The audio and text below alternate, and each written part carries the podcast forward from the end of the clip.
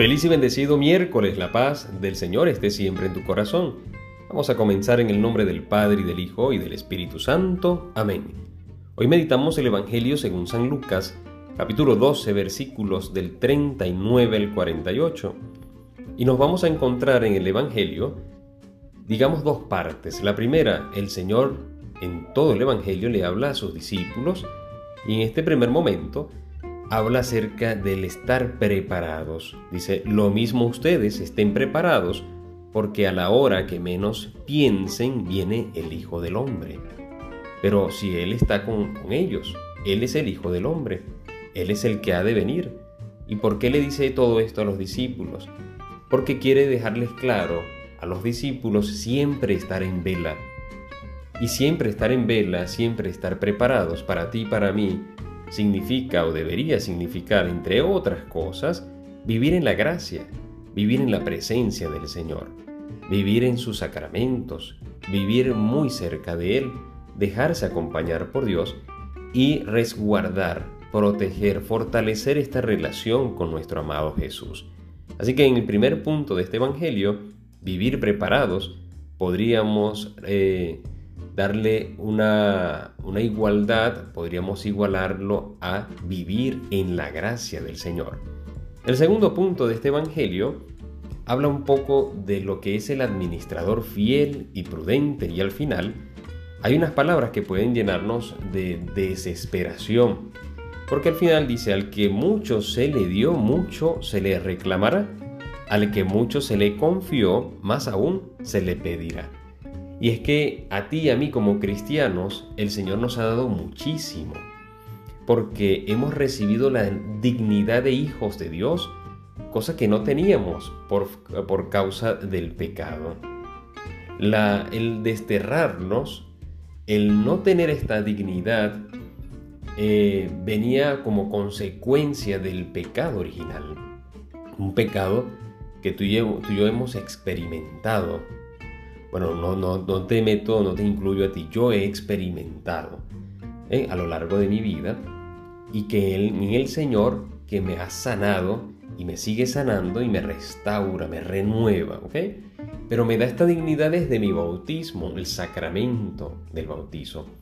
Por lo tanto, el, el que estas palabras, el que mucho se le ha dado, mucho se le reclamará, no tiene por qué llenarme de desesperación como diciendo, Dios me ha dado muchísimo, por lo tanto tengo que hacer muchísimo como para pagarle. ¿De qué manera puedo yo eh, pagarle tanto amor? Es que haga lo que haga, yo no le voy a pagar jamás y nunca, hablo por mí, el amor que Dios me ha dado y me sigue dando. Pero si hay una manera de responderle a ese amor.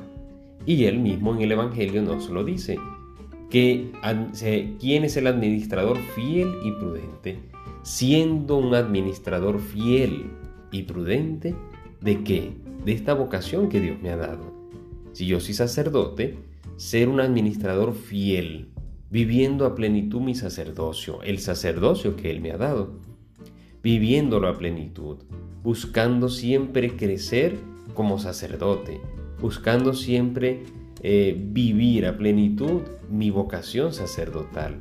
La tuya es matrimonial, la tuya quizás esté soltero o soltera, pero viviendo consagrado al Señor, es decir, viviendo en esta relación con Dios, desde el bautizo, desde la consagración de mi bautizo, y por ello siendo prudente también. Es vivir a plenitud nuestra vocación, es vivir y responderle al Señor en primer lugar recibiendo ese amor, custodiando la gracia y su presencia y viviéndola y haciendo sí cosas que van acorde a mi vocación. Antes de hacer, tú y yo como cristianos tenemos que poner el empeño en ser cristianos, en vivir la dignidad, en reconocer nuestra dignidad y viviendo esa relación con el Señor. Ya después de allí, yo podré hacer muchas cosas y ya con esto finalizo. Fíjate en los deportistas. Ayer comenzó la NBA, la liga de baloncesto a nivel mundial en Estados Unidos, pero es reconocida como todo jugador que juega allí en esa liga eh, es uno de los mejores del mundo, ¿no? ¿Y por qué lo llevo? Porque cuando yo veo jugar a estos hombres, yo digo, wow, esa jugada me gustaría hacerla. Y cuando voy a la cancha, no se parecen nada como ellos juegan. Yo quisiera jugar como ellos, pero no puedo. Y así como me pasa a mí, le pasará a muchos. ¿Qué hay detrás de todo eso? De esos jugadores que hacen tremendas jugadas en cada juego. Detrás de eso hay 10, 12 horas de entrenamiento. No solamente físico, sino táctico, psicológico. Personas que están a su alrededor, que hacen este movimiento, este otro. Hay algo, un trabajo inmenso detrás de cada partido de cada noche. Por lo tanto, ellos antes de hacer todo lo que hacen en un partido de 48 minutos, en un juego de 48 minutos, ellos primero han vivido la esencia de ser deportistas, se han enfocado en ser y luego lo que hacen es consecuencia de. El ser y hacer están juntos, pero no descuidar el ser eh, deportista. A nuestro nivel cristiano, el hacer cristiano, el hacer muchas cosas está muy bien, pero no descuidar el ser cristiano en nuestra dignidad como hijos de Dios y así poder vivir fielmente y prudentemente la vocación que Dios nos ha dado. Por eso en este miércoles vamos a, estar muy atentos, a estar vigilantes, a vivir en la gracia del Señor y en segundo lugar a ser fiel, a ser prudentes a la vocación que Dios nos ha dado, que es la vocación al final, la vocación a la santidad. Que Dios te bendiga y te guarde en el nombre del Padre y del Hijo y del Espíritu Santo. Amén. Recuerda, órate en fe y escucha que el Señor ya te está hablando.